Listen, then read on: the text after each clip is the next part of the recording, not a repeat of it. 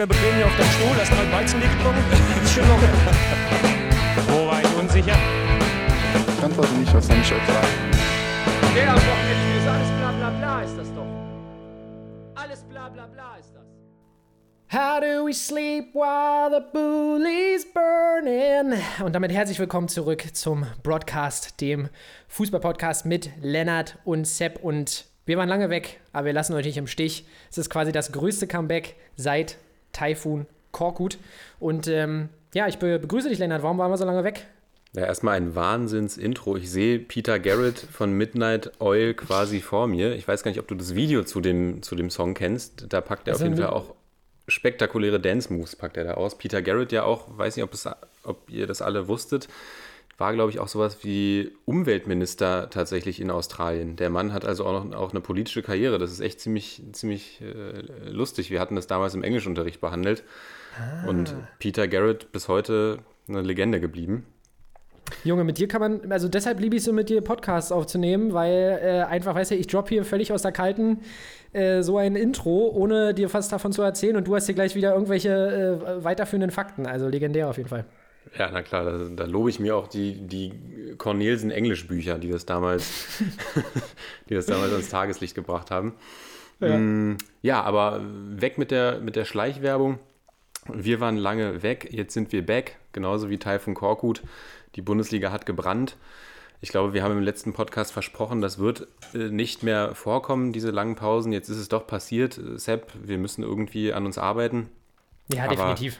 Das hatte ja auch alles wieder gute Gründe, sind wir mal ehrlich. Ja, sehr gute Gründe. Ich war tatsächlich gesundheitlich ein bisschen angeschlagen, war jetzt kein, äh, war jetzt kein Covid, glücklicherweise, aber ich äh, arbeite ja im, im sozialen Kontext, so viel kann man ja verraten. Und da habe ich mich tatsächlich, glaube ich, das ein oder andere Mal angesteckt nach dieser langen, ähm, ja, wie soll man sagen, Isolation. Ich meine, wir hatten ja lange Lockdown und so weiter. Viele Keime haben einen nicht erreicht und jetzt wurde ich äh, komplett aus dem Leben geschossen, wenn ich irgendwie mal das erste Mal wieder äh, in Kontakt mit äh, Krankheitserregern kam.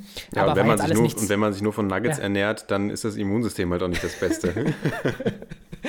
Definitiv, definitiv. Äh, zu dem Nugget-Thema kommen wir gleich, äh, glaube ich, gleich nochmal, wenn wir euch nochmal ein bisschen was von unserem vergangenen Wochenende erzählen. Aber ja, tatsächlich war ich relativ lange krank und wir sind ja beide auch tatsächlich sehr, sehr ähm, beruflich eingebunden. Deswegen tut uns das natürlich leid, aber wir freuen uns, euch, wieder, euch heute wieder hier begrüßen zu dürfen und bedanken uns auch für die äh, Rückmeldung, dass wir euch fehlen. Ja, also das ist auch nicht selbstverständlich, ähm, dass, äh, dass ihr uns da mal wieder erinnert, dass wir doch mal weitermachen sollen. Ein Monat hat es jetzt gedauert, äh, bis wir die nächste Folge aufnehmen. Und ähm, ja, also der, der Spotify-Rap, äh, oder wer ist es, Rap-Up oder äh, ja, so, so in der? Art, ja, rappt, rappt, ja, rappt, glaube ich. Der Spotify-Rap. Spotify-Rap-Up, den gibt es dann von mir. ähm, nein, da, da wurde uns auch tatsächlich zugetragen, dass wir da bei einigen äh, in der, äh, ja, in der Podcast-Liste oben stehen oder zumindest in den, den Top-Positionen und das freut uns natürlich sehr. Jetzt wollen wir uns ja aber nicht selbst beweihräuchern, sondern ja, wollen auch mal ein bisschen drüber sprechen. Ich war nämlich unter anderem zwischendurch auch beim Berlin Derby und da könnte man jetzt fragen, äh, Sepp, alles klar, hast du dich vielleicht da angesteckt? Denn ähm, das war ja komplett ausgelastet unter 2G-Regelungen. Und ja, Stadionauslastung ist so ein bisschen ein Thema. Ich muss sagen, ich habe mich bei dem Berlin Derby, auch wenn ich mich sehr gefreut habe, vor Ort gewesen zu sein, weil es einfach ein, ein, ein krasses Erlebnis war, schon auch ein bisschen eklig gefühlt, muss ich sagen. Und äh, einfach, weil ich das ein bisschen seltsam fand bei den steigenden Zahlen, dass das Stadion komplett ausgelastet war. Klar, äh, geimpft oder genesen äh, war natürlich Grundvoraussetzung. Aber im Stadion ist dann wirklich die Frage, wie sehr es da funktioniert, die Massen äh, dazu bewegen, dass jeder eine Maske trägt. Und jetzt sind wir wieder an dem Punkt, wo wir Intensivstationen haben, die überlastet werden und die Stadionkapazitäten runtergehen, beziehungsweise sogar Geisterspiele stattfinden. Und das ist erstmal so ein Punkt, mit dem wir einsteigen wollten, weil das ja so ein bisschen ein Thema war im letzten Monat, das sich wieder eingeschlichen hat. Was sagst du denn zu der Stadionauslastung und äh, zu meinem unverantwortlichen Verhalten? Ja, dein Verhalten möchte ich jetzt erstmal unkommentiert stehen lassen. Also es, hat auch, es hat auch Gründe, dass, es, dass wir eine Pause gemacht haben im Podcast. Nicht nur die Krankheit, sondern auch, dass ich mich eigentlich von dir distanzieren wollte. Verständlicherweise. Nein, Spaß. Ja, das hat natürlich irgendwie immer zwei, zwei Seiten, diese Medaille. Also erstmal kann ich das gut nachvollziehen, dass du gesagt hast, du hast dich da unwohl gefühlt. Ich glaube, mir würde es ähnlich gehen. Ich habe jetzt tatsächlich seit Ewigkeit oder seit diesem Winter auf jeden Fall oder seit diesem Herbst große Menschenansammlungen auch wieder vermieden und glaube, dass ich mich da auch durchaus unwohl fühlen würde. Und zu den Stadionauslastungen, ja, da gibt es ja dann irgendwie immer eine wirtschaftliche Seite, aber natürlich muss man auch gucken, okay, wie passt das auch, auch der Sport, wie passt der Sport in das gesellschaftliche Gesamtgefüge? Und wenn Genau. ich jetzt sehe, Feuerwerksverbot an Silvester, nicht, dass mich das in irgendeiner Art und Weise stört, muss ich ehrlich sagen, aber Kleiner Feuerwerksverbot, Feuerteufel. ja, Ja. genau, ich bin äh, nebenberuflich Pyromane. Hm. Dann, wenn ich, wenn ich sehe, irgendwie Feuerwerksverbot und mit dem Ziel, dass sich nicht so viele Leute draußen an öffentlichen Orten treffen, ja, man darf jetzt sich, glaube ich, wenn ich die neuen Verordnungen gelesen habe, auch an Silvester nur noch mit drei weiteren Haushalten oder sowas treffen.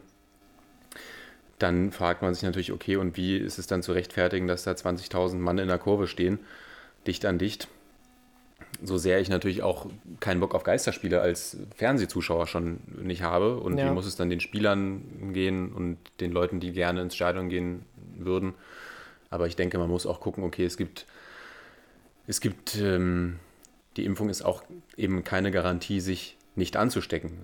Klar, es Ja, genau. mildert den Verlauf, aber wir haben jetzt so viele Impfdurchbrüche auch schon, auch schon gesehen, dass auch die 2G-Regelung natürlich nur bedingt schützt.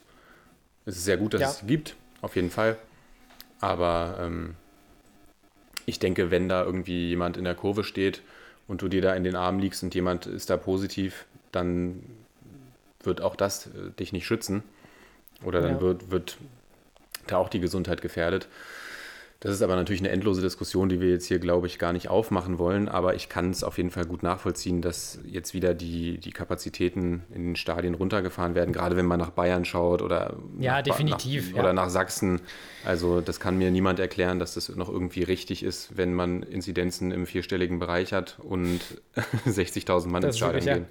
Und genau, ich bin da ein großer. Ähm, ich muss auch sagen, bei dem Berlin-Derby hat mich tatsächlich ein bisschen gestört, äh, dass es keine, also keine verpflichtende äh, Testung noch zusätzlich gab. Also ich sag mal, mit 2G Plus, finde ich, hat man einfach noch mal die, die Sicherheit. Und da muss Ja. ich sagen, fand ich es eben nur mit dem äh, zu sagen, okay, ähm, ich äh, lege das jetzt in die Hände der Zuschauer, da wird sich, oder Zuschauerinnen, da wird sich jetzt keiner ähm, also ich, da, wird, da werden sich, denke ich, auch einige Leute getestet haben und ich persönlich bin ja auch getestet durch den, durch den beruflichen Kontext und äh, bin danach natürlich auch sowieso in einem, in einem Testrhythmus, der eine, einen, ja, zumindest eine gewisse Sicherheit mit sich bringt. Aber da bin ich eigentlich wirklich ein Fan von der 2G-Plus-Regel, dass man da auf der sicheren Seite ist. Und ich bin, was ich aber sagen muss, ist wirklich, man hat ja auch in den verschiedenen ähm, Bundesländern unterschiedliche Impfquoten, unterschiedliche Inzidenzen. Und dass man da dann auch wirklich guckt, wie ist da die Lage vor Ort, wie kann ich da äh, vorgehen, dass man dann wirklich wieder bis zu Geisterspielen geht. Ja, finde ich dann auch ganz schön, ganz schön krass. Man kann ja auch sagen, man hat eine gewisse Anzahl an, an Menschen da, die wirklich geimpft, getestet, ähm, also die geimpft und getestet sind. Oder und dann finde ich, genesen. ist das, genau, oder genesen, und dann finde ich das auch soweit verantwortlich. So, jetzt wollen wir das aber nicht unendlich in die Länge ziehen. Das war nämlich eigentlich unser Übergang zu einem gewissen Herrn aus äh, Bremen.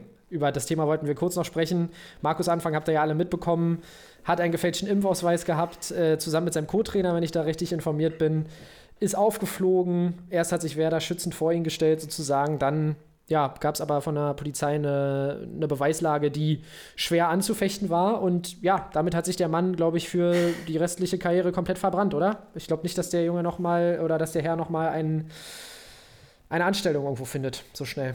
Ja, also egal was passiert äh, mit den Stadionkapazitäten, ich glaube, Markus Anfang wird erstmal relativ lange keinen Stadion-Innenraum mehr sehen. Das ist natürlich auch irgendwie ein, ja, ich verstehe gar nicht, wie man sowas tatsächlich machen kann. Also das eine ist ja die, diese Handlung, die schon komplett dämlich ist, den Impfausweis zu fälschen und dann sich aber auch noch Ja. hinzustellen und zu sagen, nein, nein, ich habe mich impfen lassen. Ja. Da ist wohl im Testzentrum irgendwas schief oder im Impfzentrum irgendwas schiefgelaufen, mit dem Wissen, Genau, dass die genau, das genau, genau. nachvollziehen können. Also das ist sowas, Ja. sowas Dämliches. Und Ja, wirklich, und das dann noch auf so eine Art und Weise zu verkacken. Und ich muss doch auch wissen, dass es mir irgendwann auf die Füße fällt, wenn ich so in der Öffentlichkeit stehe, dass da irgendwer mal nachprüft und dann auch noch so schlecht.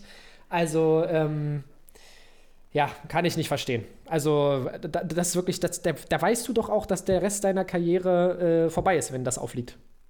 Ja, wobei wir wissen, das Fußballgeschäft ähm, ist, ist sehr ambivalent Und Einmal Bulli, immer Bulli. einmal Bulli, Oder- immer Bulli, genau. Oder einmal zweite Bulli, immer zweite Bulli. Also, Aber da, ja, genau. Also, wer weiß, vielleicht dauert es auch gar nicht so lange, aber ich kann mir vorstellen, dass bei diesem heiklen Thema jetzt auch erstmal ein großer Bogen um Markus Anfang gemacht wird. Zumal man ja auch sagen muss, er jetzt auch nicht der Trainer ist, der durch seine bisherigen Laufbahnerfolge eine Anstellung einfach unumgänglich macht. Ja, gut. Das stimmt allerdings, war ja auch so ein bisschen, äh, jetzt ist ja mit Ole Werner eigentlich der Trainer da, den man in Bremen, glaube ich, sowieso schon bevorzugt hatte, der jetzt dann äh, glücklicherweise frei geworden ist für die, für die Bremer und ähm, jetzt auch einen super Start hatte mit äh, Mr. Scorpion äh, Velkovic. Äh, geiles Tor auf jeden Fall auch in der zweiten Liga, um euch da mal kurz äh, abzuholen, auch falls ihr, falls ihr Werder-Fans seid. Aber dementsprechend, ja, ganz, ganz schwierig. Und so eine einmalige Chance, einmal ins Trainerkarussell zu kommen, sollte man eigentlich äh, immer wahrnehmen, oder? Weil wir haben wieder in der Budi, erleben wir gerade, dass wenn man einmal dabei ist, wir hatten letztes Jahr, ich habe das Gefühl, wir, wir sind in der Zeitschleife. Wir hatten letztes Jahr auch schon so eine Trainerkarussell-Folge. Ich glaube, da war ja schon nach Spieltag 2. Muss man sich mal überlegen. Nach Spieltag 2 waren da schon die ersten Entlassungen, glaube ich, letztes Jahr. Da war David Ähm, Wagner schon weg, ja. Genau, und, und äh, was sagst du denn zu den neuesten Entwicklungen in der Bundesliga und dem Trainerkarussell? Da haben wir auch ein bisschen was aufzuholen. Ja, der Wahnsinn. Also erstmal, um nochmal ganz kurz zur Folgenstruktur vielleicht was zu sagen. Wir versuchen jetzt so ein bisschen, so wie Spotify wrapped up, die, die letzten vier Wochen der Bundesliga abzurappen. Und da ist ja einiges passiert, wie du gesagt hast. Und ein Punkt war natürlich auch unser Trainerkarussell. Da sind, mussten zwei Trainer den, den Platz räumen. Da hätten wir jetzt nicht unbedingt gedacht, dass das die beiden sind, die jetzt in naher Zukunft ihren Platz räumen. Bei dem einen vielleicht, bei dem anderen eher nicht. Es handelt sich um Paul Dardai und Jesse Marsch. Klar, Jesse Marsch, also ich fange jetzt mal mit Jesse Marsch an, Ja. weil der für mich eher die überraschendere Nummer war.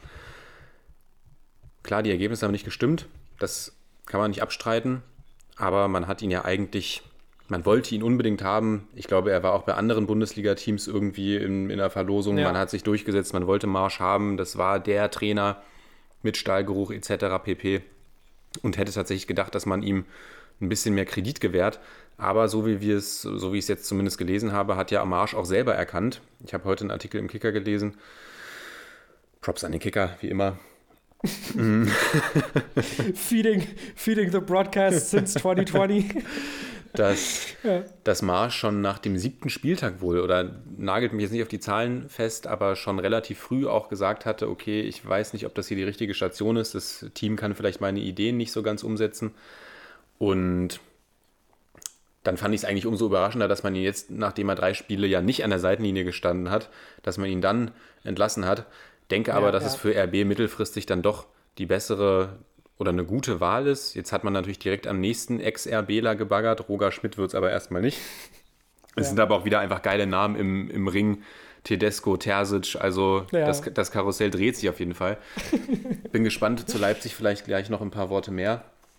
Und der zweite Name ist Paul Dardai, bei dem man ja das Gefühl hatte, der saß eigentlich von Spieltag 1 an auch irgendwie auf dem, auf dem wackeligen Stuhl. Und Ja. die Aussagen von Bobic, dass er auch gegen, ich glaube, gegen, gegen Augsburg, egal wie das Spiel ausgegangen wäre, man hätte Dardai entlassen, lassen natürlich auch darauf schließen, dass der Mann ein extrem, ein extrem hohes Vertrauen genossen hat von der Führungsetage. Ja. Ja, jetzt die Frage, geht es zurück wieder ans zweite Glied für ihn? Ist ja jetzt erstmal, glaube ich, bis April, März, April haben sie jetzt erstmal eine Pause vereinbart. Mal gucken, wie es dann weitergeht. Aber der Name, der ihm nachgefolgt ist, und das ist natürlich die Eine Über- Lichtgestalt. Das ist, ja, ich, will, ich wollte gerade sagen Überraschung, aber das ist ja vollkommen, also eigentlich ist das nie eine Überraschung, wenn so ein hochqualitativer, hochdekorierter Trainer irgendwo angestellt wird. Und wir haben es hier seit anderthalb Jahren beschrien, dass wir ihn zurückhaben wollen. Und jetzt ist er endlich wieder da in Typhoon We Trust. Typhoon Ja. Korkut ist back. He back, he back auf jeden Fall, ja. Und er ist ja auch ein Trainer, der einfach über seine Station auch gezeigt hat, dass er in die Bundesliga gehört. Wer erinnert sich nicht an die furiosen Stuttgarter, die er vor dem Abstieg bewahrt hat? Gut, Leverkusen, Dann als- Leverkusen äh, auch genau. vom Abstieg bewahrt. genau. Und äh, klar, die Station war dann auch relativ schnell wieder zu Ende und er ist auch nicht gerade für seinen Offensivfußball bekannt. Aber nein, Spaß beiseite. Also wir beide feiern ihn natürlich. Auch allein die Anekdote, dass er irgendwie Antoine Griezmann, äh, da haben wir schon mal erzählt, die langfristigen Broadcast-Hörer. Ihr, ihr kennt ja die Geschichte mit Antoine Griezmann. Er sagt natürlich immer, er hat ihn nicht trainiert und er war nur im Jugendzentrum, aber wir alle wissen, dass er Antoine Griezmann mal über die Haare gestreichelt hat und da dann eine ganz, ganz große Geschichte losging. Nein, aber äh, um ehrlich zu sein, Paul Dardai, ich war ja, wie gesagt, beim Berlin-Derby, es war komplett blutleer, was da von Hertha kam. Ein bisschen Pech war dann auch dabei, dass äh, das Tor nicht äh, anerkannt wurde für die Hertaner. Aber das war komplett, ja, die zweite Halbzeit gegen Union war ein kompletter Offenbarungseid äh, wo gar nichts mehr ging. Dann kommen die Wechsel von der Bank, die einen auch überhaupt nicht umhauen. Da kann jetzt vielleicht nicht unbedingt Paldade was für. Aber jetzt wechselt man Paldade aus einem Trainer, der nicht unbedingt für Offensive bekannt ist, gegen Taifun Korkut, der irgendwie jetzt auch nicht gerade Offensiv-Power äh, mitbringt. Also das kann wirklich nur eine Lösung sein, um die Saison irgendwie zu Ende bringen äh, zu können. Aber ich glaube, ehrlich gesagt, für mich ist das klar. Da ist noch eine komplette Rückrunde und ich habe bei Hertha das Gefühl, das ist wirklich so ein Move, du, du holst doch nicht Taifun Korkut und denkst dir jetzt, okay, jetzt, jetzt machen wir nochmal einen Run nach oben. Hat er natürlich schon mal gezeigt, dass er, dass er einen Lauf starten kann im kleinen Rahmen. Aber das ist wirklich eine absolute Notlösung in meinen Augen, oder? Um mal ehrlich zu sein. Ja, glaubst du, wir sehen Taifun Korkut auch am Ende der Saison noch auf der Hertha-Trainerbank oder denkst du, es wird, er, wird, er, wird's, er wird vorher entlassen? Oh, das ist eine ganz interessante Frage. Es gibt jetzt den einen oder anderen Kandidat, den ich vielleicht sogar noch fliegen sehe vor dem Ende der Saison. Äh, da kommen wir dann vielleicht später noch dazu. Ja, das ist eigentlich eine geile Wette, die wir jetzt mal abschließen können. Also ich. Ich glaube, dass so viel kaputt bei Hertha, dass es jetzt irgendwie. Ich habe irgendwie das Gefühl, es funktioniert mit Typhoon. Das ist also, das kann, es kann eigentlich nicht mehr schlimmer werden. Ja, ich. Ist, eine, ist, eine schlechte, ist eine schlechte Wette, weil ich habe ja vor zwei Minuten ungefähr gesagt, in Typhoon we trust. Deswegen ja. werde ich jetzt natürlich mir, mich hier nicht widersprechen. Und sage auch, Taifun, er wird nicht die Lösung sein, er wird es bis Saisonende machen, aber ich denke, zumindest der Klassenerhalt sollte drin sein, gerade wenn man sich die Konkurrenz unten auch anguckt. Also ein Verein ist ja schon mal komplett raus. Sie spielt, die ja. Bundesliga findet ja eigentlich nur noch zu 17 statt, kann man so sagen. Ja. Aber zu Taifun Korkut habe ich hier noch zwei interessante Umfragen. Der Kicker hat nämlich sich auch nicht lumpen lassen und hat direkt danach gefragt, Korkut löst Dardai ab eine gute Entscheidung für Hertha BSC. 15% stimmen für Ja, 85% für Nein. Ja, ja, super. Gute und, Quote. Ja, das die, sind alles die, die Hater. Wir sind auf jeden Fall Team Typhoon hier und, bis zum Ende der Saison. Und die nächste Frage war Stuttgart, Bielefeld, Mainz, Dortmund. Wie viele Punkte holt Korkut mit Hertha bis zur Winterpause? Null. Und 46% haben gesagt 3 bis 5.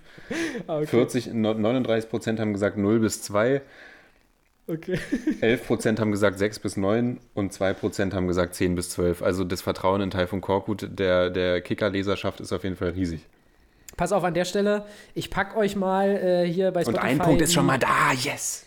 Ich, ich packe euch bei Spotify jetzt mal hier so eine Umfrage rein, dann könnt ihr da selber nochmal abstimmen. Äh, also da könnt ihr selber dann nochmal für oder gegen Taifun stimmen. Da bitte ich euch jetzt mal äh, ganz klar, wenn ihr bei Spotify hört, dann äh, ballert da mal eure Meinung in die. Bei Spotify? Ja, da kann man so Umfragen machen, jetzt habe ich letztens gelesen. Ich hoffe, es hm. funktioniert immer noch. Äh, dann, dann ballert da mal eure Meinung rein. Würde mich mal interessieren, ob ihr mit uns geht und Team Typhoon seid oder ob ihr sagt, Typhoon wird es nicht bis zum Ende der Saison schaffen. Wenn er es wirklich nicht schafft, ist es wirklich der absolute Chaos-Club. Das wäre dann wirklich der letzte Chaos, äh, ja, der letzte, ich glaube, es hört bei Hertha nicht mehr so schnell auf, aber wäre dann nochmal die, die, wirklich die Höhe. Ähm, pass auf, ich wollte noch kurz sagen zu Jesse. Darf ich noch kurz was zu Jesse Marsch sagen? Natürlich, du darfst alles sagen. Ist das erlaubt? Ähm, ja, ich glaube auch für Jesse Marsch keine leichte Situation. Ähm, Bayern hat da natürlich ordentlich zugegriffen im Leipziger Regal, auch wenn mir das alles andere als äh, leid tut. Ähm, deswegen keine leichte Situation. Ein bisschen würde ich ihm auch zugute halten, dass es auch immer wieder Szenen gab, wo es anders hätte laufen können für Leipzig, wenn die Spieler vielleicht noch ein bisschen, wenn ein bisschen mehr Glück auch dabei gewesen wäre. Da überleg mal zum Beispiel das Spiel gegen PSG, wo André Silva den Elfmeter auch wieder verschießt. Jobo hat, glaube ich, schon, ach, nagelt mich nicht fest, ich glaube aber auch schon mindestens zwei verschossen, oder? Hat Jobo, ich glaube, er hat schon zwei verschossen. Nee, einen.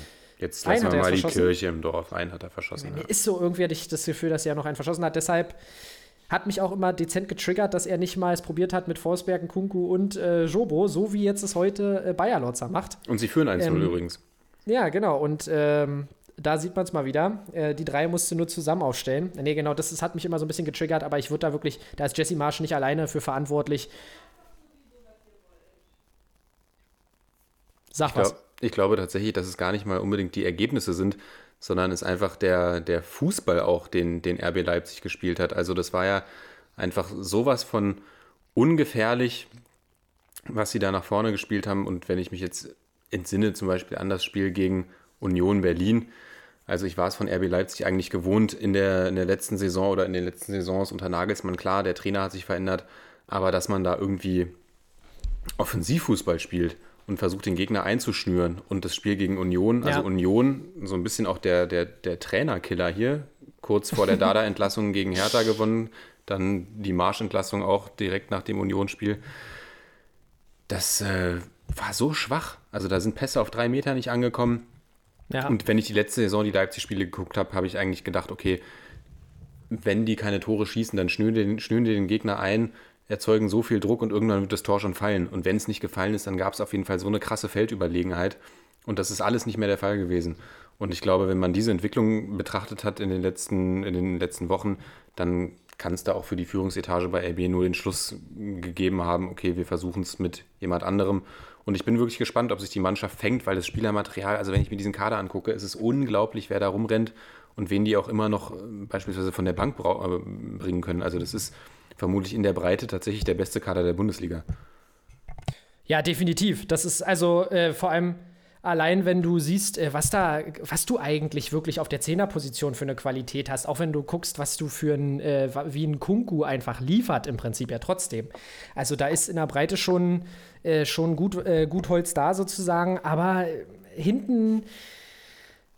Ja, ich würde tatsächlich auch gar nicht sagen, dass, dass der Mannschaft so sehr was fehlt. Vielleicht fehlt ein bisschen Eingespieltheit, ein bisschen Routine, aber qualitativ sind die in der Lage zu überzeugen. Und das hast du auch in der Champions League phasenweise gesehen. Deswegen, wenn da jetzt wirklich Konstanz reinkommt, ist für Leipzig die Saison, glaube ich, noch nicht gelaufen, weil ich immer noch von der Qualität überzeugt bin. Aber wirklich die Frage, ob man André Silva noch aktiviert kriegt, weil der war ja eigentlich äh, geholt worden, als eigentlich sogar. Ähm, ja, da hat man jetzt gerechnet. Also ich habe ehrlich gesagt damit gerechnet, dass es für André Silva eine super Saison werden kann. Nee, ich oder eine nicht. super Saison wird. Ich habe einfach Du aus nicht? Spaß 60 Millionen bei Kickbase so. für André Silva gezahlt. Ich habe mir ja bei Kickbase Haaland geholt für alles Geld, was ich hatte und habe dir damals schon gesagt, so, ja, Junge, was, pass mal auf, wenn Silva nicht die bessere Option ist. Ja, ja, jetzt äh, steht, glaube ich, Haaland bei elf Toren und äh, drei oder vier Vorlagen und André krepelt da vor sich hin bei Leipzig. Jetzt wollen wir hier aber nicht äh, komplett eskalieren und würden würd sagen, dann gehen wir doch mal zu, zu Erling nach Dortmund, oder? Ja, wir gehen nach Erling zu Dortmund und äh, gehen da quasi mit uns, gehen auch noch zwei Trainer, die auch in diesem Trainerkarussell sitzen. Das ist meine Einleitung für dieses Spiel. Auch mein, ja, mein Moment dieses Spieltages fast, als ich da irgendwie bei, bei Facebook reingeguckt habe und äh, mir ein Video von Sky Sport angezeigt wird, wie kann man Erling Haaland stoppen und oder wie kann der FC Bayern Erling Haaland stoppen und dann stehen da tatsächlich an der Taktiktafel Manuel Baum und Daniel Thune und erklären das und da habe ich mir wieder gedacht, ach du Jemine, also ich bin mir sicher, Julian Nagelsmann wird dieses Video im Endlos-Loop laufen lassen, weil er einfach die, die Taktiktipps von Manuel Baum und Daniel Thune brauch, braucht. Also Daniel Thune natürlich, man muss es sagen, ein Bruder im Geiste. Ja. Wir, wir lieben Bruder ihn. Wir als, wir als Erziehungswissenschaftler lieben ihn. Ja. Ähm, aber das war schon wieder, da musste ich schon wieder echt laut lachen, als ich die beiden Kollegen da im Sky-Studio gesehen habe und mich mir wirklich gedacht habe, okay, du, also Manuel Baum ist so sang- und klanglos bei Schalke 04 rausgeflogen. Daniel Thune hat sich beim HSV auch nicht mit, mit Ruhm bekleckert. Es reicht aber trotzdem, um dann noch irgendwie in den Sky-Taktik-Feed äh, zu gelangen und da naja, ja, ja.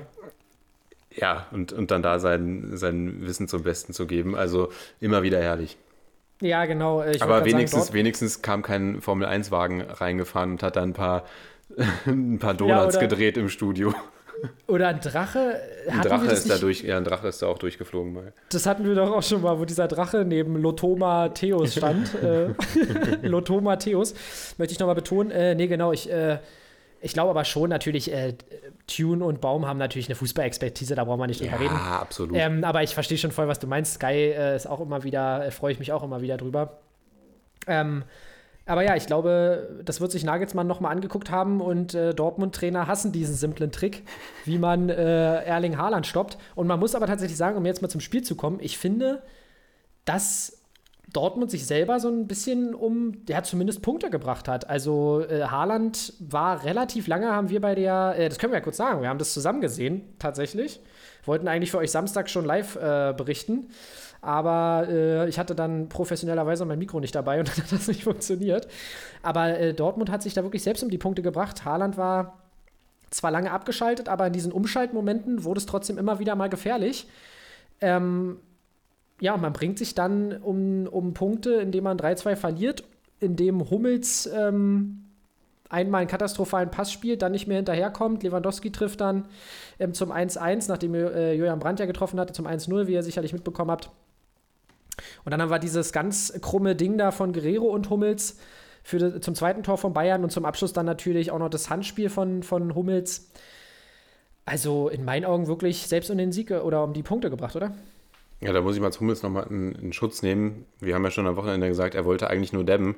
Und dass ihm, das sah dass natürlich ihm, krass nach dem Depp aus. Und dass ihm das natürlich. dann negativ ausgelegt wird, das ist, äh, das ist schon keine, keine swagvolle Aktion von Felix Zweier. keine swag-fördernde Aktion. Ja, Spaß beiseite. Also das muss man wirklich sagen, bei allem, was jetzt irgendwie nachberichtlich oder, oder nach, nach dem Spiel noch in der Berichterstattung diskutiert wird, Bayern war nicht unschlagbar. Und Dortmund hätte dieses Spiel sehr gut auch gewinnen können oder zumindest dieses Unentschieden holen können, ohne Ja. dass man jetzt irgendwie in Felix Zweier da den Schuldigen suchen muss. Auf die Schiedsrichterleistung werden wir gleich noch eingehen. Aber das kommt mir dann auch immer ein bisschen zu kurz.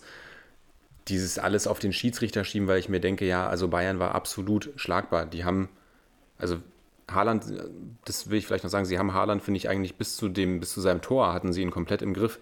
Dann macht Ja, das hat Upamecano da, Upamecano gut gemacht, dann ja. macht Upamecano dann, dann aber leider einen Fehler. Aus Bayern Sicht, aus meiner Sicht. Mm. Und damit ist Haaland dann im Spiel.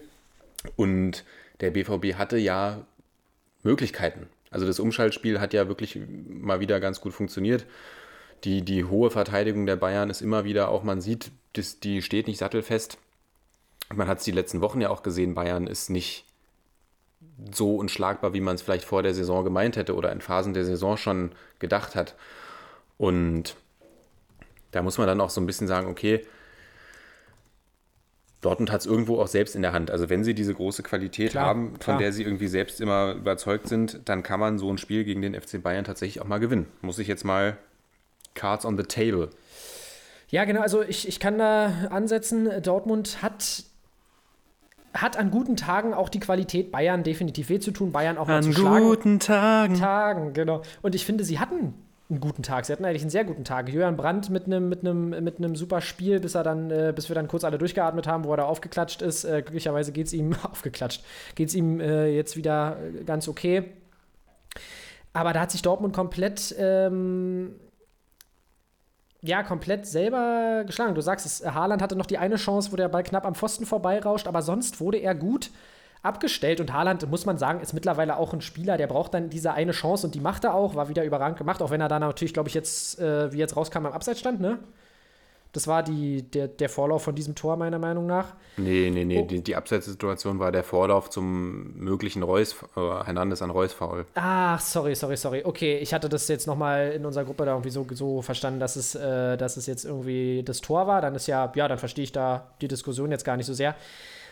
Und ja, nichtsdestotrotz weiß aber, glaube ich, der BVB, und ich glaube, da möchtest du auch so ein bisschen drauf, drauf anspielen gerade. Sie wissen, glaube ich, schon, dass sie nicht gleichwertig sind, aber sie sehen sich dadurch und, und drängen sich jetzt auch mit dieser ganzen Zweier-Thematik so ein bisschen in die Rolle des Außenseiters, oder? So ein bisschen ähm, wir gegen die Bayern oder wir gegen, äh, ja, wir gegen die großen Bayern, hat man so ein bisschen das Gefühl. Auch mit diesen Aussagen von Bellingham danach spielen sie wieder voll in diese Karten ähm, des Außenseiters gegen die starken Bayern.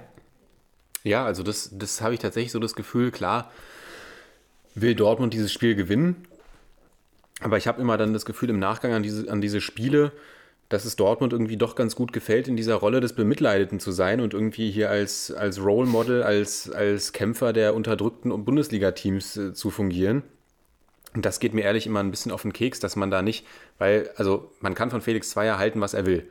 Und er hat auch schon Spiele für Bayern verpfiffen, wenn ich ans DFB-Pokalfinale 2018 erinnern darf. wo Also, also gegen, gegen Bayern, meinst du, hat er verpfiffen, quasi. genau, also. Also ja, nicht, nicht in Bayerns, zum zu Bayerns Vorteil. So Genau. Das, ja. Und man kann grundsätzlich die Frage stellen, ob jemand, der schon mal irgendwie in einen Wettskandal involviert war, ob der noch die höchste deutsche Bühne, beziehungsweise Felix Zweier ist ja auch UEFA-Schiedsrichter, also ob der da noch tätig sein sollte, das kann man diskutieren, davon kann jeder halten, was er möchte. Aber diese Szenen sind dann für mich tatsächlich auch unstrittig. Und da finde ich auch diese Argumente von wegen, irgendwo muss Mats ja äh, seinen Schwung holen oder er sieht den Ball ja gar nicht. Ja, Entschuldigung, der Arm ist hier oben irgendwo in der Luft. Und das, das entschuldigt für mich nicht. Also, wenn ich den Ball nicht sehe und den Arm aber in Volleyballhaltung ist jetzt ein bisschen übertrieben äh, habe und der Ball fliegt gegen, dann ist es ein Elfmeter. Und die andere Situation, da kann man jetzt hätte, hätte drüber streiten, aber wenn Erling Haaland im Abseits steht, ist auch diese Diskussion führt eigentlich komplett ins Nichts. Ach, ja, stimmt, dann, ja, ja, klar, ja. Dann, ja. dann kann man jetzt darüber diskutieren, er, er hätte die Situation nicht gepfiffen, wenn Haaland nicht im Abseits gestanden hätte. Aber diese Diskussionen, die da irgendwie immer im Konjunktiv geführt werden, die führen ja letzten Endes auch zu nichts, außer dass man viel Lärm um, um nichts macht, tatsächlich. Und da denke ich mir dann immer, dass sich dann alle da hinstellen und Jude Bellingham auch sagt, wenn, also diese Aussage kann ich auch überhaupt nicht nachvollziehen. Dass er da jetzt, wusste gar nicht, dass Jude Bellingham Experte für die deutschen Wettskandale ist. Und Vor allem, ich glaube, ich weiß gar nicht, ich habe jetzt nicht genau im Kopf, wann der Wettskandal war, aber das dürfte für Jude Bellingham ja fast äh, vor seiner Geburt gewesen sein. Ich glaube 2005, 2004, irgendwie sowas in dem Dreh war das, glaube ich. Und da ist schon krass, dass er das dann so raushaut. Ich, ich bin ja immer ein Fan von so einem, von so ein bisschen Trash-Talken. Aber wie du schon sagst, es führt im Endeffekt Naja, das, jetzt das, ist, das geht für mich schon ein bisschen über Trash-Talk hinaus, weil er ja nicht sagt, die Aussage, die ist ja faktisch richtig. Felix Zweier war in diesen Skandal mit involviert.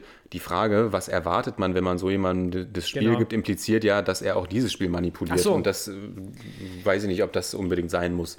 Nee, genau. äh, Ich finde, ich sag mal, in der Hitze des Gefechts habe ich immer äh, Verständnis, auch dass man mal vielleicht ein bisschen übers Ziel hinausschießt. Adrenalin ist im Spiel, pipapo. Ja, du bist ja selber Aber auch so ein kleiner Trash-Talker. Du kennst es Genau, ja, von- nichts- du kennst es ja vom äh, Court früher.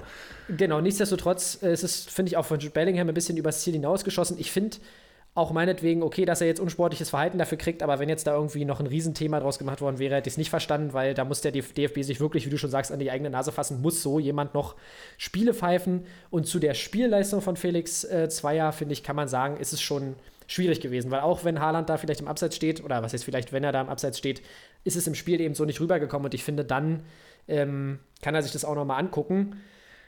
Ob es jetzt wirklich ein Elfmeter war, ja, finde ich jetzt ehrlich gesagt nicht unbedingt. Da bin ich dann eher schon dabei, dass ich sage, dass, äh, dass, dass das Hummels-Ding schon gepfiffen wird, weil du hast schon vollkommen recht, ob er einen Ball sieht oder nicht. Äh, wenn er ihn da so nimmt, dann mit dem Power-Dab wird es schwierig. Und dann nochmal vielleicht kurz zu Mats Hummels und dem Tempo. Da wollte ich nochmal äh, Kalle Rummenigge loben, dass er es nochmal geschafft hat, nach dem Spiel nochmal nachzutreten und zu sagen, dass Mats Hummels langsam ist. Ja, Kalle, wir haben es jetzt verstanden.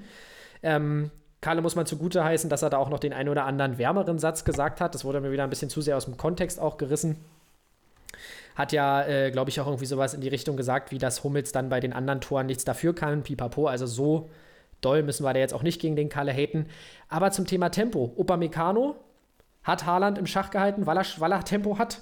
Und das ist halt wirklich der Vorteil. Auf dem höchsten Niveau musst du als Innenverteidiger mittlerweile echt eine krasse Pace mitbringen, um eben so eine Leute in Schach zu halten. Und das hat Hummels halt wirklich nicht mehr. Aber ich glaube, dass Hummels auch, ja, vielleicht bei einer Mannschaft, wo er eben nicht so hoch steht, äh, dann auch definitiv seine Qualitäten mitbringt. Und das hat, um den Kreis zu schließen, auch Kalle Rummenigge gesagt. Mats Hummels hat immer noch Qualität, aber das Tempo gehört eben nicht dazu. Und da haben Leute wie Opa Meccano natürlich einen Vorteil, auch wenn Opa sehr wackelig war in der einen oder anderen Situation in dem Spiel. Man muss dazu sagen, Hummels hatte ja noch nie dieses riesig, riesige Ja. Tempo, sondern hat ja immer von seinem Stellungsspiel, von seiner Zweikampfführung gelebt. Und das hat er ja auch immer noch. Aber man sieht eben vermehrt, dass er eben, genau, gerade dass Dortmund vielleicht auch relativ hoch steht, dadurch, dass die Stürmer auch gefühlt immer athletischer werden. Also ich meine, früher hast du gegen Leute wie Carsten Janka verteidigt, jetzt nicht Mats Hummels konkret, aber du hattest ja früher schon diesen, diesen Stürmertyp eher, diesen klassischen Neuner groß, jetzt auch nicht allzu schnell.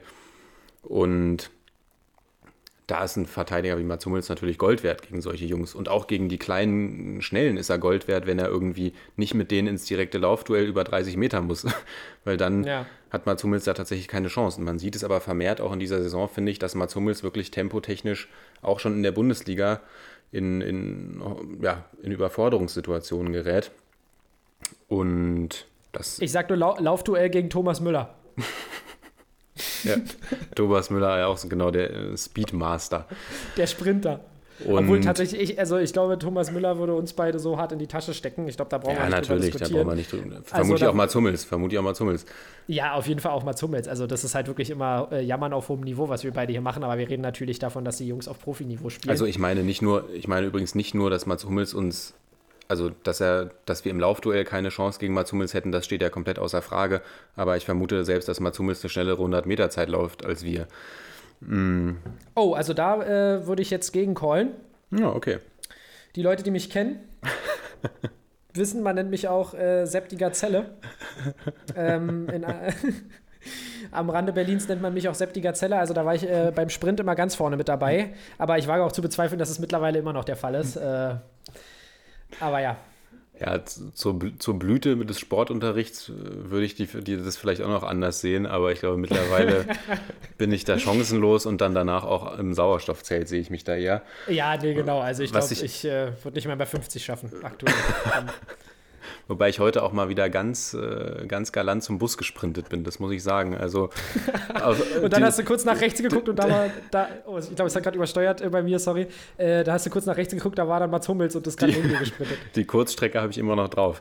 Ähm, nein, aber ich, ich wollte, ich will meinen Gedanken noch mal kurz zu Ende bringen, Ja, tatsächlich, bei dem ich eigentlich angefangen habe und angesetzt habe.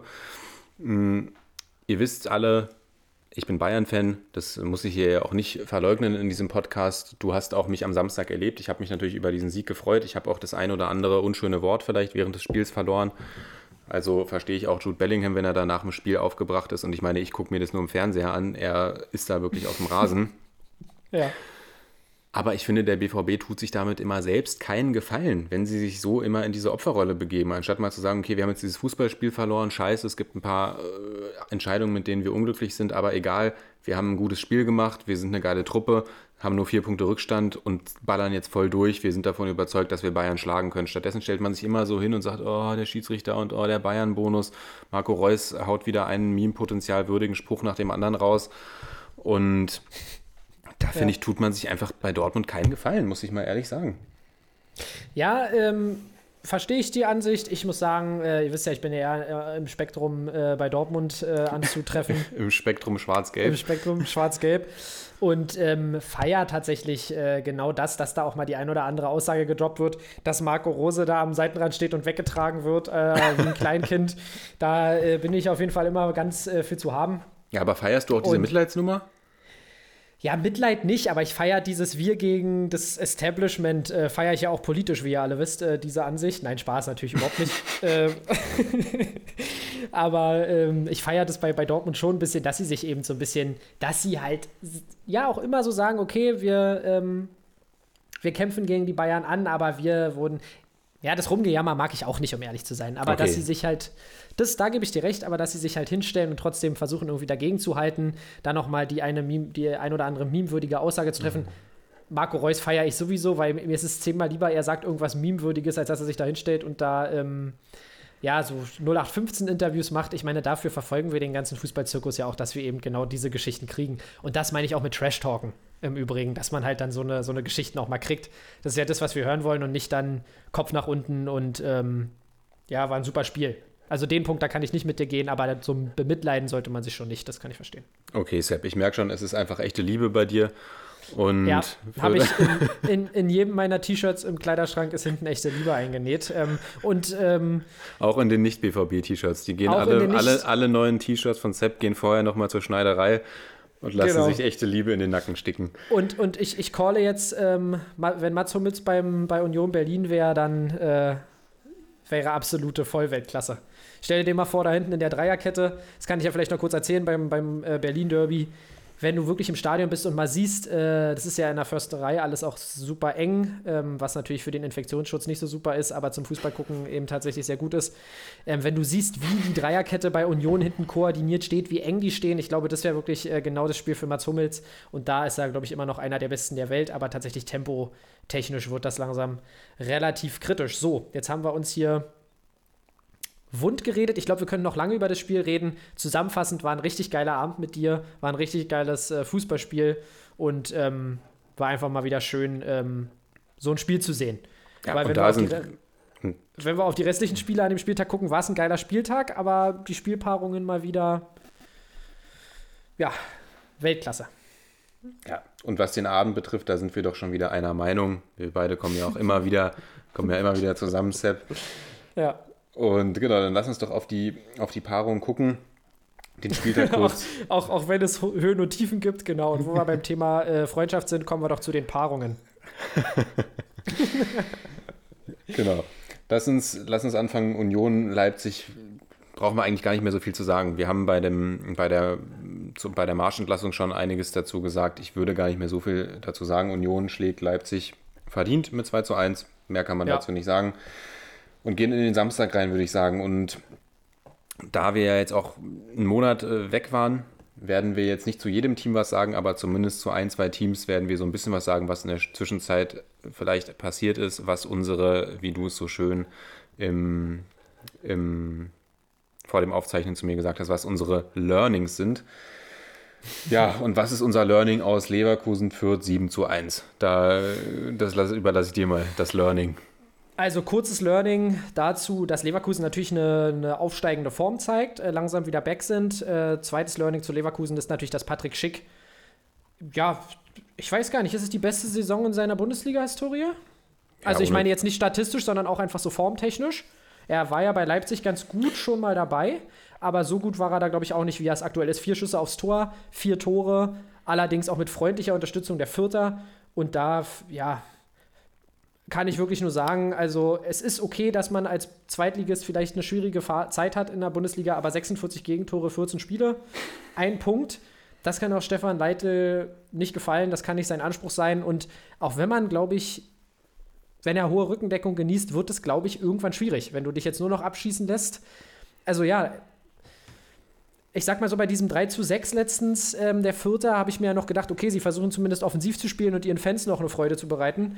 Aber ja, ich würde jetzt fast sagen, irgendwie ab, ab mit dem Bus vors Tor, eklig spielen, weil das ist eigentlich, ja, die sind in meinen Augen einfach nicht wettbewerbsfähig aktuell. Und ähm, da würde ich lieber den Bus parken und äh, dann, keine Ahnung, 1-0 verlieren, als mich jetzt vor meinen Fans äh, jedes Mal 7-1 abschießen zu lassen oder jedes Mal 6, 7 Tore zu kassieren. Wird nicht immer passieren, ich weiß, aber schwierig. Ja, Fürth ist auf jeden Fall on a mission. Fürth ist on the hunt nach, nach Negativrekorden. Bin mal gespannt. Ich drücke Ihnen ja auf jeden Fall die Daumen. Ich will die Tasmania-Rekorde jetzt endlich auch mal fallen sehen, nachdem uns Schalke in der letzten Saison da bitter enttäuscht hat. ja. Ja, zu Fürth, zu, zu Leitl, ich finde es eine ganz interessante Personalie, weil ich kann mir auch vorstellen, dass man bei Kräuter Fürth selbst entdeckt, okay, die Truppe ist nicht Bundesliga-tauglich und egal, ob da jetzt Stefan Leitl steht oder ob da Pep Guardiola an der Seitenlinie steht, die werden nicht den Klassenerhalt schaffen. Und korrigiere mich gerne, wenn es jetzt eine Falschaussage ist. Ich meine aber zum Beispiel, der SC Freiburg ist auch mit Christian Streich schon mal in die zweite Liga gegangen Das stimmt, das stimmt. das ist Und- keine Falschaussage, ja. kann mir vorstellen, dass man bei Fürth ähnlich fährt. Gerade weil, also bei Freiburg ist es ja auch nochmal eine andere Situation gewesen, aber ich glaube, dass man vielleicht einfach sagt, okay, geil, wir haben es in die Bulli geschafft. Das ist eine coole Erfahrung für viele, für viele Spieler. Es war für uns irgendwie finanziell sicherlich auch eine nette Situation. Und dann gehen wir eben, wir wir merken, die Qualität ist nicht da. Wir sind aber von dem Coach Stefan Leitl an sich überzeugt. So, und dann gehen wir in die zweite Liga und gucken, ob wir da wieder den direkten Wiederaufstieg möglicherweise schaffen oder uns da einfach wieder ja, als solides Zweitligateam etablieren. Natürlich immer mit dem Ziel Wiederaufstieg und wenn man es dann nicht schafft, wird sicherlich auch Leitels Kopf irgendwann rollen. Aber ich glaube mittlerweile, ich habe so das Gefühl, Fürth steht da unten schon so weit unten drin, haben sich, glaube ich, auch mit dem Abstieg schon gefühlt abgefunden. Weiß nicht, ob da jetzt unbedingt noch ein Trainerwechsel kommen muss. Ich bringe jetzt einfach mal eine ganz neue Perspektive mit rein.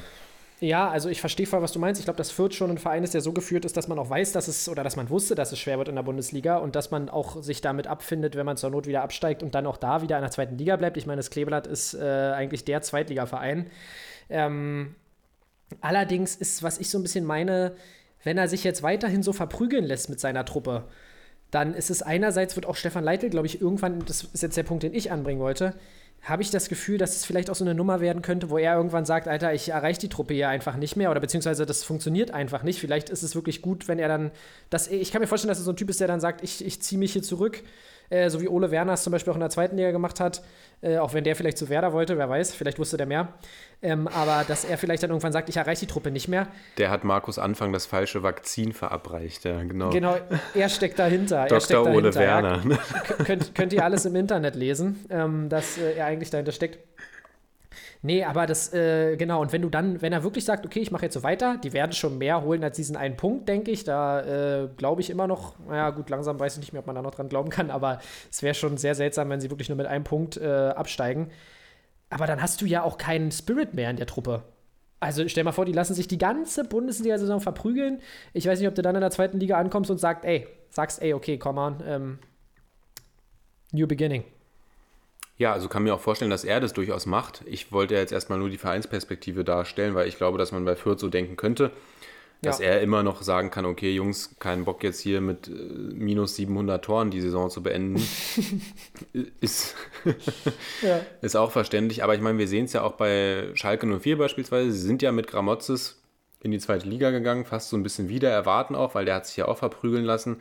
Klar, sie Ja. stehen jetzt nicht ganz oben, aber sie sind auf jeden Fall auch im Rennen um den Aufstieg. Also ich denke, man kann das alles managen, wenn man es denn managen will und das Team da auch irgendwo mitzieht. So. Wir, ja, wir müssten eigentlich auch noch mal einen kleinen Zweitliga-Talk irgendwann einbauen, weil die zweite Liga auch schon wieder echt wild ist. Aber ich würde sagen, wir gehen weiter, weil wir haben mit der Bulli noch mehr als genug zu tun. Und unser nächstes Spiel, über das wir da kurz, ja, und ich glaube auch ziemlich Ja, kurz sprechen, gu- bitte kurz.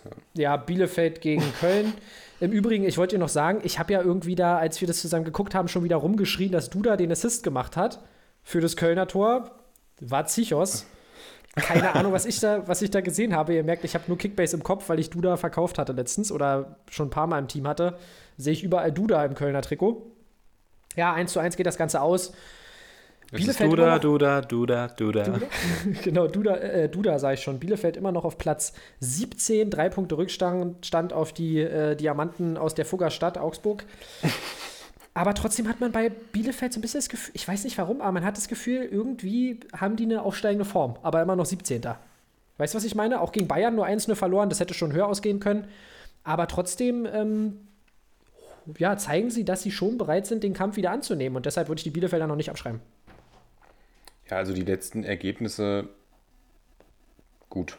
Ist die Frage, was die jetzt attestieren, aber gut, man hat zumindest gegen Stuttgart gewonnen, dann hat man gegen Wolfsburg 2-2 gespielt, gegen Bayern verloren und jetzt gegen Köln unentschieden gespielt. Also das sind alles Ergebnisse, die kann man aus Bielefelder Sicht auch hinnehmen, glaube ich. Und ich habe bei denen auch immer das Gefühl, die stecken den Kopf einfach nicht in den Sand. So ähnlich wie du es ja jetzt auch beschrieben hast. Sehe die irgendwie jetzt für mich auch nicht als klaren Absteiger. Von daher Platz 17 wird auf jeden Fall eine interessante Nummer dieses Jahr in der Buli. Und einen Punkt gegen Köln musst du auch erstmal holen. Ich meine, die, Ja. die, die Baumgart-Truppe ist komplett hot. Ja, die sind hot und außerdem macht es auch richtig Spaß, den Kölnern zuzugucken. Jetzt war vielleicht das Spiel gegen Bielefeld nicht das beste Beispiel. Aber was wir ähm, auch schon gesehen haben, wie gesagt, haben wir schon oft gesagt, in der, äh, in der Saison bisher unter Baumgart ist wirklich äh, aller Ehren wert. Und Baumgart ist da echt der Faktor, der die Mannschaft komplett zurückgeholt hat. Äh, weil ja, das Spielermaterial, mit dem da jetzt äh, ordentlich performt wird, ist ja im Großen und Ganzen relativ ähnlich zu dem im letzten Jahr, wo es sehr, sehr schlecht lief. So, Mainz gegen Wolfsburg. Und da haben wir ja ein 3 zu 0 für die, äh, für die Mainzer. Und ich finde, das ist ähm, über die Mainzer können wir eigentlich nur sagen, Respekt, wollen wir jetzt gar nicht in die Länge ziehen. Aber was sagst du denn zu Floco, Florian Kofeld? Also, Ja, die- wir haben es ja, die Mannschaft hat sich am Anfang wieder ein bisschen von alleine gecoacht und jetzt äh, geht die Formkurve wieder ganz steil nach unten. Ähm, und Floco ist echt die Frage, ob da nicht dann irgendwann auch nachgebessert wird, muss ich sagen. Hat der überhaupt Bundesliga-Potenzial? Müssen wir uns hier fragen. Nein, Spaß. Aber die Floco Magic ist auf jeden Fall verflogen. Also, wir haben es ja hier auch im, im Podcast beschrien. Die Defensive steht wieder. Wuhu. Und jetzt muss ich aber zu meinem Leidwesen bei Kickbase auch erkennen, Maxence Lacroix ist irgendwie jeden Spieltag gut für eine rote Karte, einen Elfmeter oder ein Eigentor.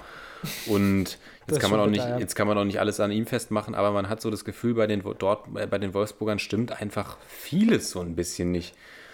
Nach, dem, nach der Dortmund-Niederlage habe ich ein geiles Maxi Arnold-Interview gesehen. Ich weiß gar nicht, ob du das gesehen hast. Oh nee, das habe ich nicht gesehen. da ging es irgendwie so ein bisschen darum, dass die Moderatorin wieder komplett on fire war wegen Erling Haaland, Einwechslung und Direktor.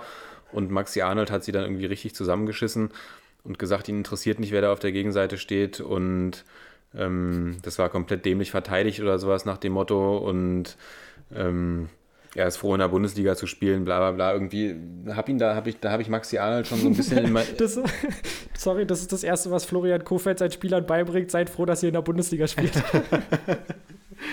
Ich habe auch schon andere Spieler gecoacht, genau. Mm, genau. Da hat sich Maxi Arnold ein bisschen in mein Herz geraged, muss ich sagen. Aber bei Wolfsburg, ja, fehlt mir auch, also in, der, in dieser Saison fehlt uns ja komplett so das Offensivspiel. Und wenn es dann auch noch hinten schlecht läuft, dann, ja, läuft da schon nicht viel, viel zusammen bei den Wölfen. Morgen steht ja auch noch ein Spiel der Wahrheit in der Champions League an. Also dieses Jahr könnte noch ordentlich dicke werden für Wolfsburg, wenn das jetzt alles in die, in die falsche Richtung läuft. Ja, vor allem, ähm, kurz möchte ich auch noch ansprechen, die Situation, wo Haaland äh, knipst in Wolfsburg und er dann, hast du das gesehen, diese geile Kamerafahrt gegen, gegen Wolfsburg? Wo Haaland trifft und man nur so eine Frau sieht, Ja, die ganz alleine sitzt ja, ja. und sie ihm übelst den Stinkefinger zeigt und er kommt nur an und zeigt so auf sie im Publikum. Das war schon echt lustig. Ähm, Ja, echte aber Liebe. ja, bei echte Liebe, genau, ihr merkt schon, da hat mein, mein gelbes Herz wieder, äh, ist da wieder kurz höher geschlagen. Äh, sonst, ja, Wolfsburg steht nur noch ein Punkt vom VfL Bochum und das ist wirklich eine Sache, die ich so überhaupt nicht erwartet hätte. Und das ist auch das Schöne dieses Jahr an der Bundesliga, auch wenn die äh, Spielpaarungen echt ein bisschen mich phasenweise nicht dazu motivieren, einzuschalten, ist es einfach eine unfassbar unvorhersehbare Liga. Und damit wären wir bei Bochum, oder? Möchtest du noch was sagen? Damit wären wir bei Bochum und kommen ja auch zu deinem, unserem nächsten Learning. Augsburg, Bochum 2 zu 3 und ich glaube, du, dir liegt besonders am Herzen, was über die Bochumer zu sagen. Ach so, ich dachte, du meinst jetzt, dass Heiko Herrlich zurück zu Augsburg muss, aber äh, das. Äh, Oder dass, er der nicht? richtige, oder dass er der richtige Mann für die Kofeld-Nachfolge wäre. Ach du Scheiße. ja, also wirklich, wenn, wenn Floko fliegen sollte bei Wolfsburg, dann bin ich gespannt, wer da aus dem Hut gezaubert wird. Aber äh, bleiben wir bei Bochum. Ja, Bochum ist Bundesliga-tauglich und ich sehe da Parallelen zur ähm, Klassenerhaltssaison von Union Berlin, muss ich tatsächlich sagen. Es scoren Spieler, die man so nicht auf dem Zettel hatte. Jetzt haben wir wieder. Ja, man führt zur Halbzeit 3 zu 0 in Augsburg. Ich glaube, mehr brauchen wir da nicht sagen. Augsburg jetzt nicht gerade brachial in Form. Aber auch, dass ein Eduard Löwen wieder zwei Vorlagen macht. Ähm, und dass die Truppe einfach das ist, schau dir diese, diese notgedrungene Abwehr an, die, die, also die Innenverteidigung mit Masovic und Lamprodopoulos, und die machen es in der ersten Halbzeit so stark. In der zweiten Halbzeit kam ein bisschen Glück dazu, dass die Augsburger ähm, da nicht sogar vielleicht noch das ein oder andere Tor mehr machen können. Da haben sie sich schon definitiv gesteigert. Aber wenn wir jetzt mal so in die letzten Spiele gucken, ich glaube, euer letzter Stand war ja von uns äh, der Sieg gegen Hoffenheim. Danach hat man dann noch Freiburg und jetzt auch den ähm, FCA besiegt. Also ja, drei Siege aus den letzten vier Spielen als Aufsteiger. Äh, was soll man dazu noch sagen, oder? Ja, und sechs Punkte vorm Relegationsplatz. Und man sieht einfach irgendwie, genau, wenn die Einstellung stimmt, wenn man diesen Kampf an den Tag legt.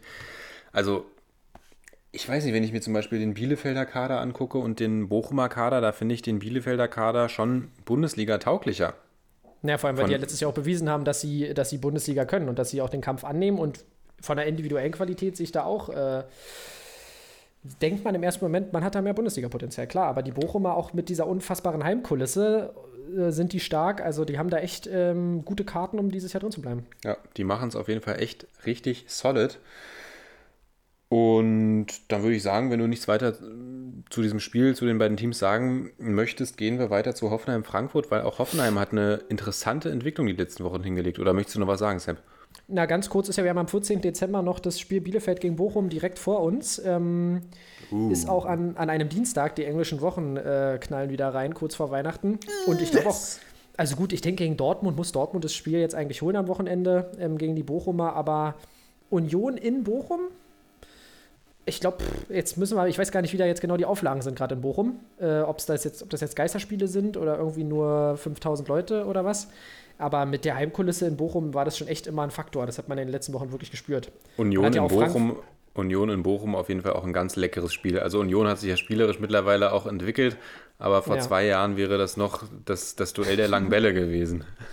Ja, naja, und, und auch, äh, auch jetzt äh, spielt Union immer noch den ein oder anderen langen Ball. Also da würde ich mich jetzt gar nicht so, so sehr festlegen wollen. Aber machen wir weiter, bevor wir hier wieder ins Endlose kommen.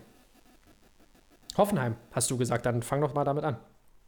Du hast gesagt, ja, Hoffenheim gegen Frankfurt 3 zu 2. Bei Frankfurt kommt keine Konstanz rein. Oder was heißt Konstanz? Konstant sind sie schon, aber eben nicht konstant gut.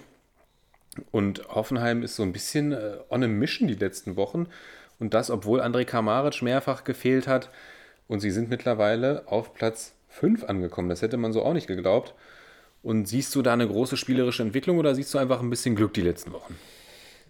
Ach du, ich sag dir ganz ehrlich, spielerisch gefällt mir Hoffenheim sowieso gut. Also vor allem, ähm, jetzt, ich meine, Glück ist natürlich immer, immer auch ein Faktor, aber wenn du dir auch angeguckt hast, wie ein Dabur performt hat, der da auch wirklich spielerisch, finde ich, mir noch mal, mich nochmal eines Besseren belehrt hat.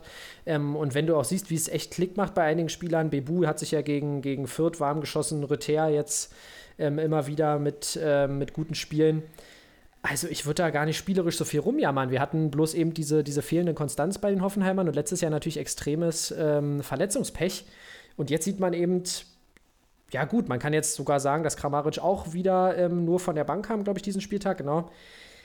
Aber dass einfach eine unfassbare Qualität in der Mannschaft steckt und das gefällt mir spielerisch gut. Siehst du da spielerisch irgendwie Defizite? Nee, aber ich fand, wir hatten unter Höhnes ja auch schon Phasen, in denen es jetzt, ja, vielleicht so nicht die Riesenspielidee erkennbar gewesen ist. Und jetzt die letzten Wochen sehe ich da schon wieder auch vermehrt den Drang nach vorne. Und das, was mir an Hoffenheim eigentlich die letzten Jahre immer gut gefallen hat, dass Hoffenheim einfach echt für, für Offensivspektakel gut ist. Ja, noch natürlich, wenn du da noch so eine Waffe wie André Kramaric wieder von Anfang an dabei hast, das läuft jetzt auch immer besser äh, mit David Raum, den, auf den wir uns ja auch echt gefreut haben nach der guten Zweitligasaison oder nach der krassen Zweitligasaison, muss man sogar sagen, letztes Jahr für Fürth. Ähm, also ich sehe tatsächlich für die Hoffenheimer diese Saison tatsächlich das Rennen um Europa weiterhin äh, voll im Tank. Allerdings brauchen sie, ja, müssen sie uns natürlich immer noch mit der Konstanz ähm, überzeugen, weil das war wirklich jetzt in den letzten Wochen immer das Problem, dass plötzlich auf, auf, auf tolle Siege dann wieder so eine Niederlage in Bochum kam und so weiter und so fort. Also fällt einem wirklich schwer, da eine Meinung zu, zu haben zu Hoffenheim, weil sie wirklich Licht und Schatten sind von Spieltag zu Spieltag. Ja, und fliegen so ein bisschen unter dem Radar. Ja, und, und, und Frankfurt, äh, finde ich, da darf man jetzt die letzten Ergebnisse wirklich nicht zu hoch hängen, weil es, ähm, man hat gegen Union, muss man tatsächlich sagen, glaube ich, die beste Saisonleistung gehabt. Ähm, das haben wir euch ja auch vorenthalten, das Spiel letzte Woche. Aber jetzt gegen, gegen Hoffenheim war es wieder eine verdiente Niederlage. Ist schon ein kleinerer Aufwärtstrend zu erkennen, aber so ganz der große Plan sehe ich da immer noch nicht, muss ich sagen. Da fehlt mir wirklich so ein bisschen das Spielerische. Kamada wieder ganz schwach, fand ich dieses Wochenende. Also ja, Hauptsache, Hauptsache Bälle nach links legen und Kostic Flanken bolzen lassen. Das genau, ist, das, äh, das ist so ein bisschen der Plan und es fehlt aber halt echt der Abnehmer. Und ähm, dass äh, André Silva immer noch köpfen kann, hat er ja tatsächlich, das war ja eine der Sachen, die er bewiesen hat bei der Niederlage gegen Leverkusen ähm, am, am vorletzten Spieltag. Und da merkt man echt, dass das Silva da vorne und hinten fehlt als Flankenabnehmer für die, für die Flanken von Kostic. Ja, true. Aber Paciencia hat es am Wochenende auch sehr gut gemacht. Mal gucken. Dortmund gegen Bayern, 18:30 Spiel können wir uns äh, sparen, würde ich sagen. Haben wir schon viel drüber gesprochen. 2 zu 3 ja. geht's aus. Und dann gehen wir in einen legendären Sonntag zum legendären äh, 15:30 Spiel Stuttgart gegen Hertha BSC. Taifun Korkut, erstes Spiel gegen die alte Liebe. Und ich würde sagen, wir, wir sagen jetzt erstmal nicht so viel dazu. 2 zu 2 geht's aus. Hertha dreht so ein bisschen den Spieß der letzten Woche um. Gegen, gegen Augsburg kriegen sie den späten Ausgleich. Gegen Stuttgart kämpfen sie sich selbst zurück nach einem, einem 0 zu 2 Rückstand. Jovetic mit einem Doppelpack. Und ich würde sagen, um die Arbeit von Taifun Korkut zu bewerten, die Bewertung wird dann sicherlich positiv ausfallen, aber lassen wir uns noch ein bisschen äh, Zeit und gucken, was die nächsten Wochen noch so passiert, oder? Ja, definitiv. Ich äh, äh, habe jetzt tatsächlich auch ähm, da eigentlich nur Jovetic zu loben, der wirklich zeigt, was er einfach für eine individuelle Klasse hat. Ich meine, ist ja auch beim legendären AC Florenz ausgebildet äh, sozusagen oder hat sich da äh, seinen Namen erarbeitet. Dementsprechend überrascht das auch nicht. Aber ja, da müssen wir länger drauf gucken. Ja, die Viererkette, äh, also beziehungsweise die Innenverteidigung mit Boyata und Toruna Riga hat dann doch ein bisschen überrascht, dass Togu da rein rotiert ist, aber sonst habe ich zu dem Spiel tatsächlich jetzt äh, auch nicht so viel zu sagen. Bei Stuttgart kann man noch erwähnen, Silas ist wieder in der Rotation. Silas ist zurück. Mal gucken, wie es sich da die nächsten ja. Wochen entwickelt. Ja, und dann lass uns doch mal zum Kracherspiel des, äh, des, zum Abschluss gehen des Spieltages. Gladbach gegen Freiburg 0 zu 6. Und das war tatsächlich auch schon der Pausenstand. Also unglaublich. Ja, völlig unglaublich. Und ähm, was soll ich dazu sagen? Ich war Sonntag arbeiten. Äh, war dann fertig und äh, guck rein, sehe nur irgendwie schon 5-0 und dann habe ich erst realisiert, dass es erst die 30. Minute war. Also da dachte ich mir dann auch wieder, okay, alles klar. Ähm, was ist los mit dieser Liga? Deshalb ja auch äh, dieser Einstieg heute, die Bundesliga brennt. Einmal sieben Tore, einmal sechs Tore äh, dieses, diesen Spieltag dabei, also völlig, völlig crazy. Dazu ja auch noch sechs unterschiedliche Torschützen. Und wir können die Freiburger loben. Es ist unfassbar, was da, was da äh, passiert unter äh, Christian Streich. Aber ich würde da den Fokus jetzt tatsächlich eher auf die absolut schwache Leistung der Gladbacher äh, lenken.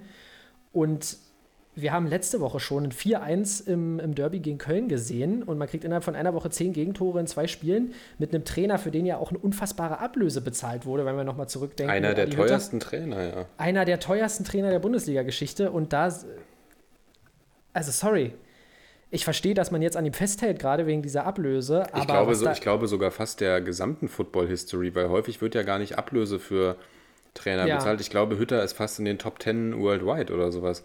Also das, das können wir, das können wir nochmal noch nachgucken, ja. aber ich glaube, der ist echt ziemlich weit oben, auch echt äh, worldwide. Aber ich möchte einfach nochmal einen kurzen Blick zurückrichten. Ähm, es, wir hatten unter Hütter ja auch schon Phasen dieses Jahr. Man hat Dortmund besiegt. Man Oder hat, sagen wir äh, Top 15. Ich schraube mal ein bisschen runter. Ja, das, das müssen wir wirklich, das können wir wirklich gerne nochmal nachreichen. Man hat schon einen Sieg gegen Dortmund gehabt, man hat schon einen Sieg gegen Wolfsburg gehabt. Aber wenn wir jetzt nochmal auf die Zeit nach dem 5 zu 0 gegen Bayern gucken, was ja auch fantastisch war. 1-1 gegen Mainz kann passieren, dann der Pflichtsieg gegen Fürth, aber jetzt eben diese zwei, äh, diese zwei Niederlagen. Man hat auch gegen, gegen Hertha verloren. Also, das ist wirklich ein absolut unter, na was heißt, wie sagt man, unterwältigende Saison, kann man sagen. Und vor allem, man hat ja nicht mal eine europäische Belastung irgendwie dabei. Und sich dann hinzustellen, das war eigentlich das Einzige, was Adi Hütter machen konnte, zu sagen, äh, ja, ich muss mich hier entschuldigen bei allen Fans, weil ihm, ich glaube, ihm war selber auch nicht ganz klar, was da überhaupt gerade passiert ist. Und ähm, ich glaube wirklich, dass die Ablösesumme der einzige Punkt ist, warum man da. Also, ich meine, 6-0 musste erstmal überleben, oder? Selbst unter Ebay. Ich glaube, niemand wusste, was da wirklich passiert. Also ich habe das Spiel auf Stumm so nebenher geguckt, hatte das auf dem Tablet laufen, habe dann irgendwie, war ja auch Sonntag ein, sportlicher Tag, habe dann parallel noch irgendwie was auf dem Fernseher geguckt und habe das wie gesagt auf Stumm geschaut und habe irgendwie alle fünf Minuten mal rüber geguckt zu dem Spiel und jedes Mal sehe ich die Freiburger jubeln und jedes Mal sehe ich Jan Sommer da stehen und seine Arme ausbreiten und denke mir, okay, spielen die jetzt hier, genau, bin ich irgendwie auch in der Zeitschleife gefangen. Also unglaublich auch diese Standardanfälligkeit, das war ja wirklich verrückt. Was die, was die Gladbacher Defensive da, also es war eine absolute Auflösungserscheinung. Und zum, zum Thema Hütter, ja, nee, ich glaube, da spielt schon noch mehr rein als die, als die Ablösesumme. Weil du denkst dir ja auch immer was, wenn du einen Trainer verpflichtest. Es ist ja nicht nur, dass du jetzt einfach ja, Geld raushaust, ja. sondern du, und gerade jemand wie Max Eberl ist ja jemand, bei dem man wirklich sieht über die letzten Jahre, okay, der hat einen Plan bei dem, was er tut, der entwickelt dieses Team, der entwickelt diese Mannschaft, irgendwie, der baut da dieses Konstrukt nach seinen Vorstellungen zusammen. Und ich glaube, dass Adi Hütter schon echt einen extrem hohen Kredit hat, weil ich manchmal auch so das Gefühl habe, ja, ich weiß, ich weiß gar nicht, wie ich es in, in Worte fassen soll, weil dieses Team hat ja eine unfassbar hohe Qualität. Und es gibt einfach diese, ja, diese amplitudenhaften Ausschläge nach oben und nach unten und ja, dann immer von fehlender Konstanz zu reden oder das Team hat die Spielidee vielleicht noch nicht verstanden, das ist mir dann auch irgendwie zu blöd nach einer, nach einer Halbserie. Ist die Frage wirklich, woran liegt es? Sind die Spieler irgendwie vielleicht auch müde? Also nicht nur körperlich, sondern auch im Kopf. Also was, was ist das, was den Gladbachern da gerade wirklich so, so schwer fällt? Weil ich glaube, dass es weder am Trainer noch an der Mannschaft so richtig liegt. Ja, und ich bin auch ein Fan davon zu sagen, dass man dem Trainer da noch Zeit lässt. Vielleicht, aber bonnen, vielleicht bonnen die ja auch einfach nicht. Genau, so aber ein 6-0. also ich meine, wir wollen ja auch die Freiburger in dieser Saison nicht, ähm, oder wir wollen ja auch die Leistung der, der Freiburger nicht schmälern. Aber sich da 6-0 abschießen zu lassen, so standardanfällig zu sein, ich finde, da liegt, glaube ich, schon ganz schön was im Argen. Die komplette Defensive versagt, die Offensive mit Tyram und Player kommt auch irgendwie nicht ins Laufen. Stindel wieder mal auf der Bank von Anfang an. Also ich muss sagen, ich glaube, Adi Hütter macht sich da gerade nicht viele Freunde. Und ähm, glaube aber auch, was du sagst, dass, dass Max Eberl da langfristig plant. Und da bin ich auch ein Fan von. Aber gerade auch, wir reden, man, man, kann ja vielleicht auch ein paar Spieler wie Skelly oder Kone auch noch meinetwegen in Schutz nehmen, aber wir reden ja da nicht von einer Schultruppe, sondern auch von einer gestandenen Verteidigung. Wenn du dir überlegst, was ein Benze Baini letzte Saison schon gespielt hat, Matthias Ginter ist ein absoluter Routinier und auch äh, im Kreis der Nationalmannschaft, Elvedi und Sommer kann man vielleicht noch zugute halten, dass sie bei der EM waren und da vielleicht relativ müde sind, da kann ich dir recht geben. Aber es fehlt da, es ist ein bisschen Ratlosigkeit tatsächlich da. Es fällt einem schwer, da wirklich den Punkt zu finden. Aber ja, ich glaube eben, dass es für, für Gladbach auch schwierig wird, wenn, wenn man jetzt so weiterspielt, äh, die Spieler zu halten. Weil Zakaria hört man jetzt schon Interesse aus Dortmund, hört man sowieso immer wieder äh, Wechselwilligkeit. Ginters Vertrag ist, glaube ich, immer noch nicht verlängert, wenn ich da, wenn ich da richtig äh, mhm. informiert bin. Ja. Und ich glaube, dass da dann so ein bisschen ein Zerfall droht. Und gerade so eine Saison ohne europäischen Wettbewerb ist eigentlich für Gladbach Pflicht, sich da oben irgendwo festzusetzen. Aber wenn Adi Hütter was kann, ist es ein Run starten und man ist im Endeffekt auch nur fünf Punkte äh, vom fünften Platz entfernt. Also wollen wir mal die Kirche auch noch im Dorf lassen. Und das ist, glaube ich, auch der Faktor, den, den die Gladbacher Führungsriege, die ja wirklich sehr, äh, ja, oder viel Ruhe in den letzten Jahren bewiesen hat, auch weiterhin sieht. Naja, vielleicht so. manchmal braucht es ja auch diesen Zerfall. Manchmal muss das Kartenhaus ja auch in sich zusammenfallen, damit man es äh, neu aufbauen kann. Also wer weiß, vielleicht ist es auch an der Zeit irgendwie zu sagen, okay, Ginter, so bitter das wäre, weil ich will es auch gar nicht an einzelnen Spielern festmachen, aber vielleicht ist dieses Gladbacher Mannschaftsgefüge jetzt auch einfach nicht mehr das, was vielleicht zukunfts, äh, zukunftsversprechend, erfolgsversprechend ist gerade wenn du halt diese Unruhen auch hast und immer das Gefühl hast, vielleicht sind die Spieler auch mit dem Kopf schon irgendwo anders. Also ich weiß es nicht. Wir können ja jetzt auch nur mutmaßen und, und Thesen in den Raum stellen, dass das am Sonntag und auch das Spiel gegen Köln dann irgendwann ein Totalausfall war. Darüber muss man da nicht diskutieren. Aber auch da würde ich sagen, muss man jetzt auch nicht gleich alles in Frage stellen, weil diese Totalausfälle, die sind scheiße. Die hat aber auch irgendwie mal jedes Team.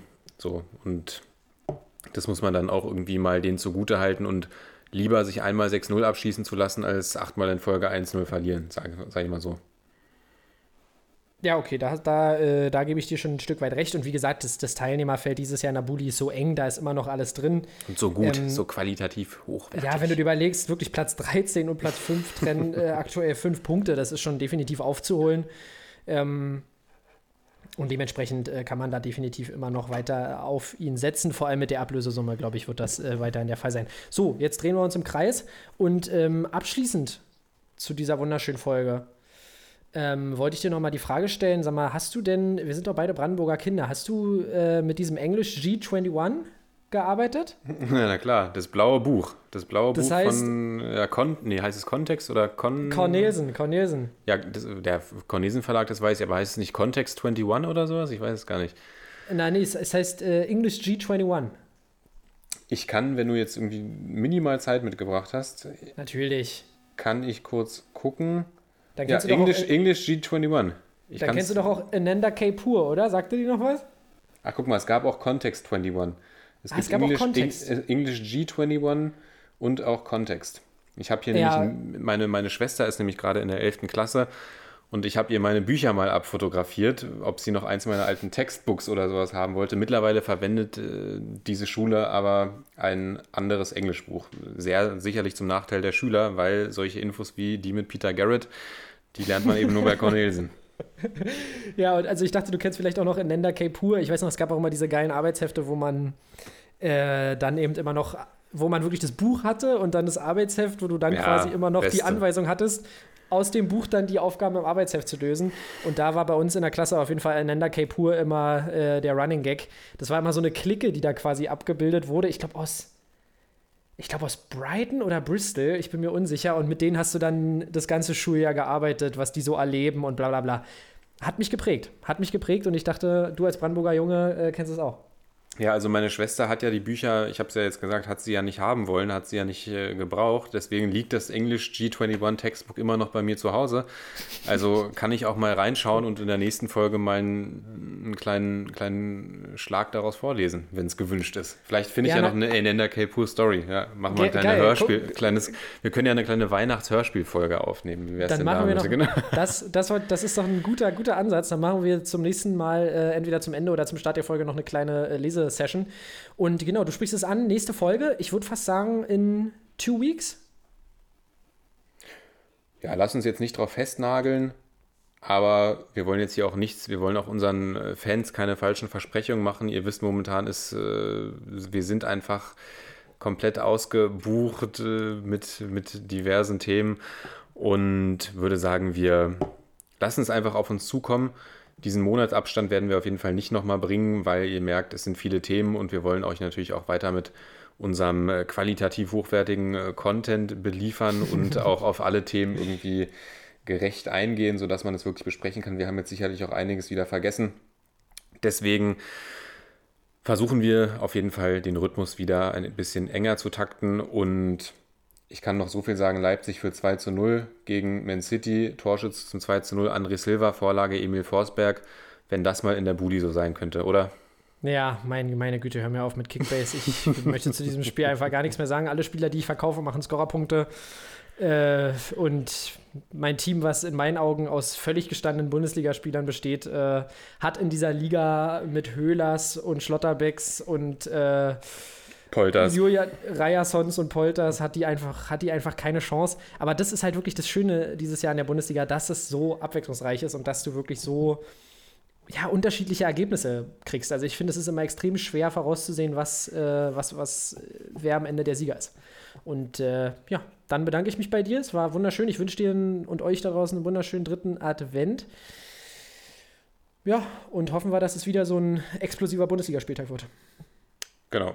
Und wir hören uns auf jeden Fall im Jahr 2021 heute nicht das letzte Mal.